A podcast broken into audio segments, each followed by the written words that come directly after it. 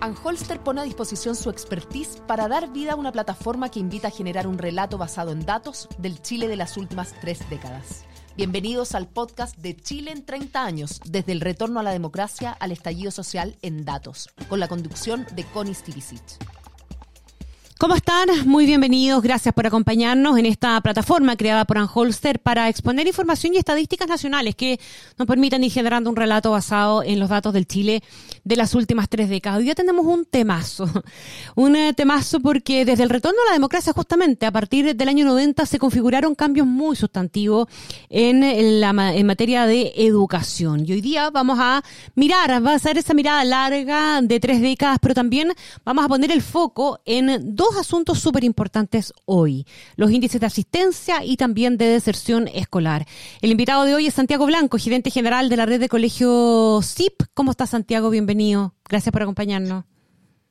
Hola Connie, muchas gracias por la invitación. Todo muy bien, espero que tú también estés bien. Muchísimas gracias, sí, muy bien. Santiago, eh, entrado el, el, retorno a la democracia, digamos, el desafío de la educación se impuso eh, de manera bien temprana. Probablemente partimos por una cuestión eh, medio mm, corporativa, si tú quieres, con el estatuto docente y un montón de discusiones que tenían que ver con una reivindicación más bien social, ¿verdad? A, los profesores, eh, había, había mucha cuestión de política y de, y de historia involucrada, pero también rápidamente empezamos a trabajar en otra cuestión que se transformó en un hito muy importante y que tuvo, diría yo, en el gobierno de Frey, si no me equivoco, su, su, su punto culmin de que fue fue el terminar de dar el batatazo en materia de cobertura escolar.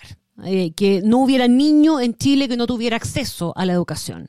Y luego vino también el completar los 12 años de escolaridad obligatoria y una serie de cosas que nos llevaron a un punto en materia de en materia cuantitativa, digamos, eh, donde podíamos hacer bastantes check pero también empezamos eh, a, a, dejar en evidencia los puntos que en materia cualitativa nos tenían un poquitito al debe. Eh, ayúdanos a construir o a reconstruir ese trayecto para llegar un poquitito a lo que nos ha venido pasando en los últimos años.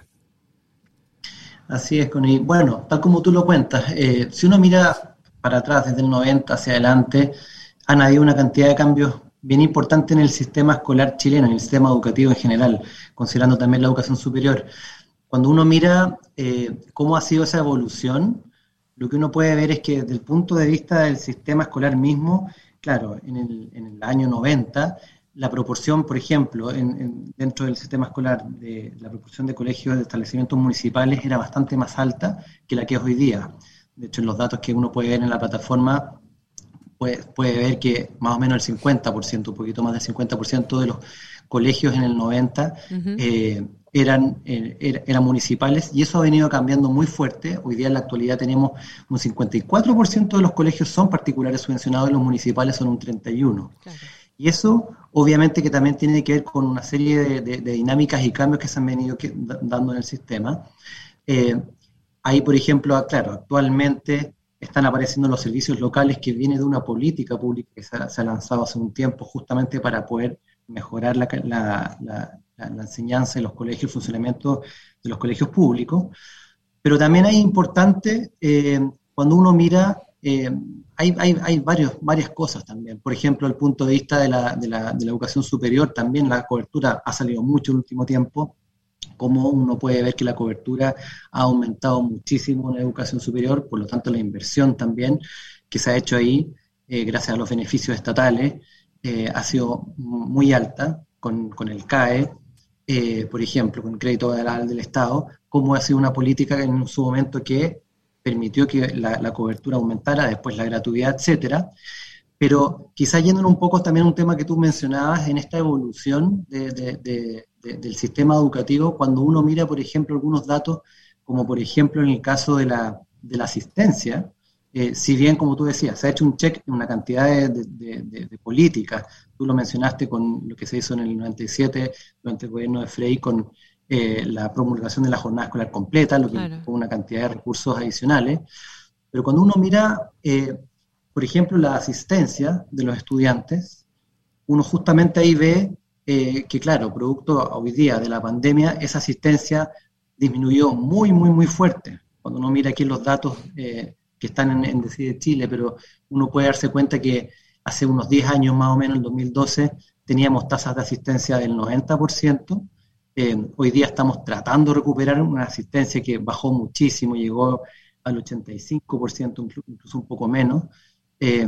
Y ahí obviamente que, que, hay un desafío tremendo porque la asistencia, bueno, se sabe en el fondo, hay evidencia de las repercusiones que puede tener una baja asistencia, no solamente en el aprendizaje de los estudiantes, sino en una condición previa para que eso ocurra, que es el desarrollo de las, todas las habilidades socioemocionales y la mm. posibilidad de interactuar entre las personas. Déjame preguntarte, Santiago, un, a ver, aquí hay un factor pandemia que pesa, obviamente, pero la historia de nuestro debate público respecto de la educación es anterior a la pandemia y tuvimos cambios muy significativos que apuntaban supuestamente a mejorar la calidad de la educación, dado que ya teníamos una cobertura, o sea, como te decía yo al principio, en términos cuantitativos estábamos relativamente ok y ahora había que dar un salto más cualitativo. Y en ese salto cualitativo cambios que aparentemente también repercutieron de manera fuerte en, eh, en, varios aspectos que son significativos, ¿verdad? Probablemente en la, motivación de, encontrar o de escoger el colegio, eh, eh, en, la relación con la autoridad que se impuso después de protestas estudiantiles y distintas situaciones. Hay, hay un conjunto de cuestiones que también pudieran estar en la base para entender por qué este nivel de inasistencia y también para entender el otro fenómeno que está quejando el sistema, que es la deserción escolar. Exactamente. Efectivamente, cuando uno, como, comentaba, claro, si bien uno puede estar viendo hoy día, por la pandemia, una baja en la asistencia, efectivamente hay ciertos factores que se venían manifestando en ciertos también expresiones o movimientos como lo que ocurrió con la, en el 2011 con, con, los pingüinos, eh, que tienen que ver a un punto que tú eh, estás tocando ahí, que lo que hemos observado mucho es que hay una falta de motivación también y que mm. se acentuó esa falta de motivación con una pérdida de valoración, sobre todo desde el punto de vista de los padres, creo yo, eh, por, por, la propia educación, por lo que pasa en los colegios. Eh, esa falta de motivación se traduce en distintas cosas. Por ejemplo, efectivamente, en ver que las tasas de asistencia si bien cayeron fuertemente, está costando bastante recuperar también eso, mm. eh, ese nivel de asistencia nuevamente. Eh, si bien, por ejemplo, ahora hace poco el ministro comentó eh, en un comunicado que le mandó el Ministerio de Educación a los colegios, que efectivamente en marzo de este año se estaban viendo repuntes en, la asistencia.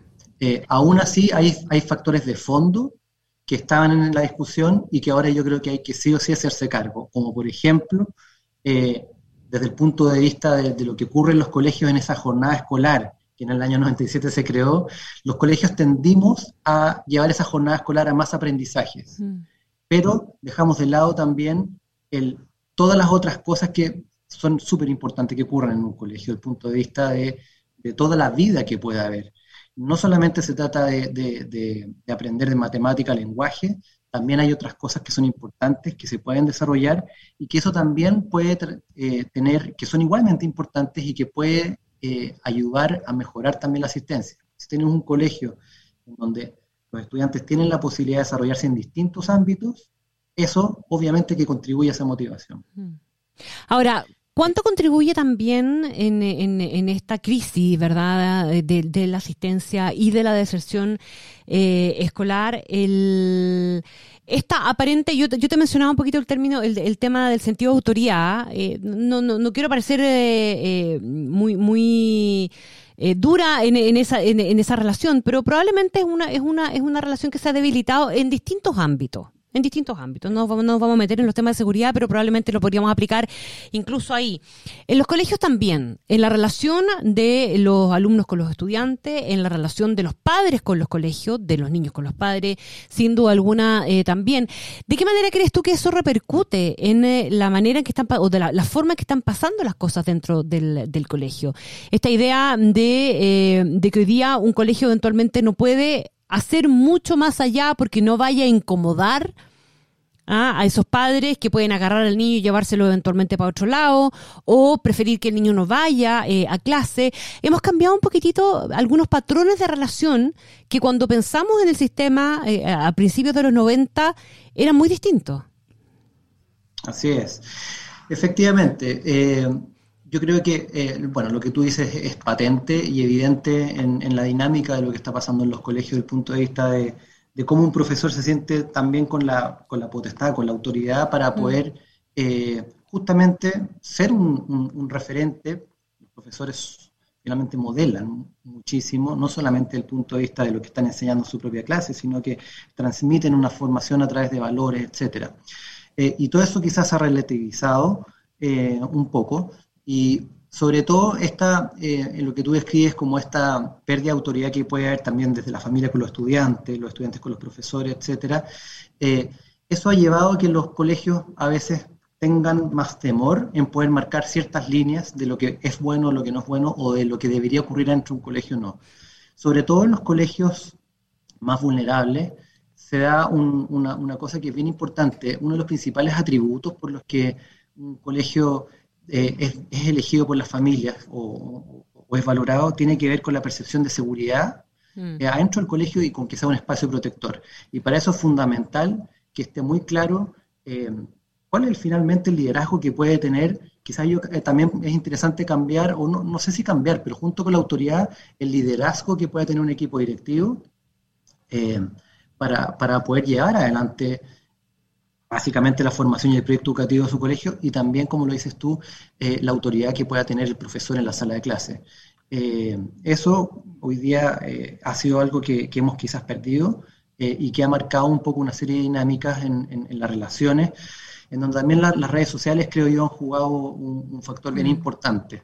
Mm. Eh, muchas veces polarizando opiniones adentro de un colegio. Sí, claro, y instalando este sentimiento de desconfianza, incluso llevándolo a los colegios y al, y al, interior del aula, y eso, del aula, y eso se traduce en estos porcentajes de inassistencia que son, que son elevados, y si uno mira los datos que están publicados en la plataforma Holster, eh, Santiago, sobre deserción, uno se da cuenta más al tiro que eh, más del 60% de los estudiantes que desertan del sistema tienen en promedio también bajos niveles de asistencia. ¿Qué hacemos entonces para eh, reconquistar, reconquistar, volver a llevar a los alumnos al colegio, evitar estos niveles de inasistencia alto y como consecuencia probable también de eso, evitar los mayores niveles de deserción? Claro, efectivamente, como tú dices en el sitio, tal cual. Eh, más, más o menos un 60% de los estudiantes presentó tasas de inasistencia inferiores al 85%, que eso es inasistencia grave, eh, reconocido por la Agencia de Calidad de la Educación. Entonces, y de hecho cuando uno lo mira también en esos mismos datos eh, y uno lo lleva a la dinámica que se produce en los colegios para responder al tiro tu pregunta, también uno se da cuenta que en términos de, la inasistencia grave, más o menos eso, eso se triplicó pre-pandemia a, post-pandemia. O sea, la cantidad de colegios con, con promedios de inasistencia grave se triplicó antes de la pandemia a, lo que vimos después. ¿Qué es lo que se puede hacer para poder traer de vuelta eso? Bueno, focalizar básicamente las estrategias de vinculación con las familias primero, eh, focalizarla en, los niveles donde hay un mayor problema. Y ahí me, gustaría poder entrar porque, de hecho, si uno mira los datos de inasistencia, uno va a poder ver que en los, en los tres niveles, prebásica, eh, es decir, pre-kinder y kinder, educación básica y media, en, los tres, en los tres ciclos eso cayó. Pero con más fuerza la inasistencia, eh, o la asistencia, perdón, disminuyó en pre-kinder y kinder. Eso es brutal para las consecuencias que tiene, ¿o no? Yo sé que tu foco va a estar ahí, pero expliquemos por qué es, tan, es tan alarmante el dato. Mira, es muy alarmante por varias cosas y también por, a ver, yo diría básicamente por lo siguiente bueno, está muy demostrado que el estímulo eh, a temprana edad favorece el poder fomentar eh, y desarrollar en las personas distintos procesos, pero principalmente procesos que tienen que ver con, la capacidad de relacionarse con otras personas y también procesos de aprendizaje tan claves como lo que estamos viendo hoy día, que es un gran problema, que es el proceso de lectoescritura, por ejemplo. Eh, cuando uno mira la inasistencia en prekinder y kinder y primero y segundo tan baja, justamente lo que el problema que estamos teniendo es que esas generaciones se van a ver muy perjudicadas hacia adelante por lo que acabo de mencionar. Mm. Y ahí también surge una cosa que me encantaría como poder comentar. Eh, hoy día nosotros en la legislación, si bien el derecho a la educación está consagrado en la Constitución, eh, la asistencia se considera obligatoria de primero básico hacia adelante. Prekinder y kinder no es obligatorio. Y eso ha coartado bastante a los colegios a poder ejercer una mayor gestión o una mejor gestión, mm. eh, vinculando y obligando también a las familias a que cumplan con ese derecho en pre-kinder y kinder. No está esa herramienta, como si está en básica. Eh, entonces, en el debate ahí ha estado también la discusión de, claro, no es obligatorio pre-kinder y kinder, porque obviamente esos niveles se requiere de un enfoque menos escolarizado y más lúdico, si se quiere, para, porque a esa edad es súper importante poder fomentar bajo esas lógicas el desarrollo de las personas. Pero si ese es el problema, creo yo, desde el punto de vista de la política pública, entonces más bien lo que deberíamos decir es, bueno, teniendo la posibilidad de que los estudiantes tengan la obligación de ir desde prekinder eh, al colegio, veamos cómo podemos hacerlo para que en el diseño de los programas curriculares o de lo que ocurre finalmente dentro de la sala de clase, tenga un foco menos escolarizado y más lúdico. Mm. Y eso nos lleva a otra conversación. Sí, lógico, lógico, que sería bien bueno tenerla en algún momento, pero déjame hacer una, una, una, mención también, porque esa preocupación por lo que está pasando con los más chiquititos, también pasa porque no es obvio para nada, al contrario, que esos niños estén recibiendo algún tipo de estimulación o educación en sus casas. ¿Verdad? Eh, eh, porque, eh, o sea, la preocupación pasa en el fondo por eso, porque tampoco tenemos una, una, una dotación de padres lo suficientemente preparados para, y probablemente se trate de padres que trabajan, entonces estamos hablando de niños que finalmente están quedando fuera del sistema en todo el sentido de la palabra. Así es. Así es. Efectivamente, cuando tú me preguntabas justamente qué hacer desde el punto de vista de, poder combatir esa baja inasistencia, esa baja asistencia y finalmente la deserción, como ya vimos, está muy vinculado la, la, baja asistencia y la deserción, a, lo que tú dices, claro, hay medidas ahí focalizadas como poder trabajar mucho más en conjunto con las familias, con los padres, eh, y los colegios tienen distintas herramientas para poder hacerlo, desde eh, escuelas para padres, en donde justamente se les pueden ir entregando herramientas, a los propios eh, apoderados y papás para que eh, puedan eh, apoyar a sus hijos, o más bien dicho, formarlos. Finalmente ellos son los que debiesen formarlos en, en, sus casas y el, colegio es un apoyo a, eso. pero con un apoyo dedicado desde el colegio y con esa vinculación, todo eso se puede mejorar y se puede retomar. Efectivamente es bien triste ver que, la, inasistencia ha aumentado tan fuerte en, esos niveles porque sabemos que va a tener tremendas repercusiones a mediano plazo eh, en nuestro sistema. Si no estuviéramos con una crisis como la que estamos enfrentando en materia de seguridad, seguramente el gran tema de política pública sería este, Santiago, ¿no? De vuelta, porque no ha dejado de serlo nunca. Esa, esa, es parte de lo grave que tiene también. Pero lo hemos descuidado lamentablemente o, lo hemos postergado producto de otras contingencias. Así es. Mm. Pues, concuerdo plenamente.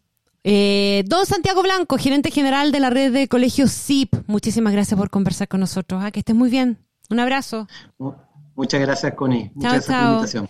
Y la invitación también es a seguir conectados y visitar el sitio www.decidechile.cl slash los 30. Anholster pone a disposición su expertise para dar vida a una plataforma que invita a generar un relato basado en datos del Chile de las últimas tres décadas. Bienvenidos al podcast de Chile en 30 años, desde el retorno a la democracia al estallido social en datos, con la conducción de Connie Stivicic.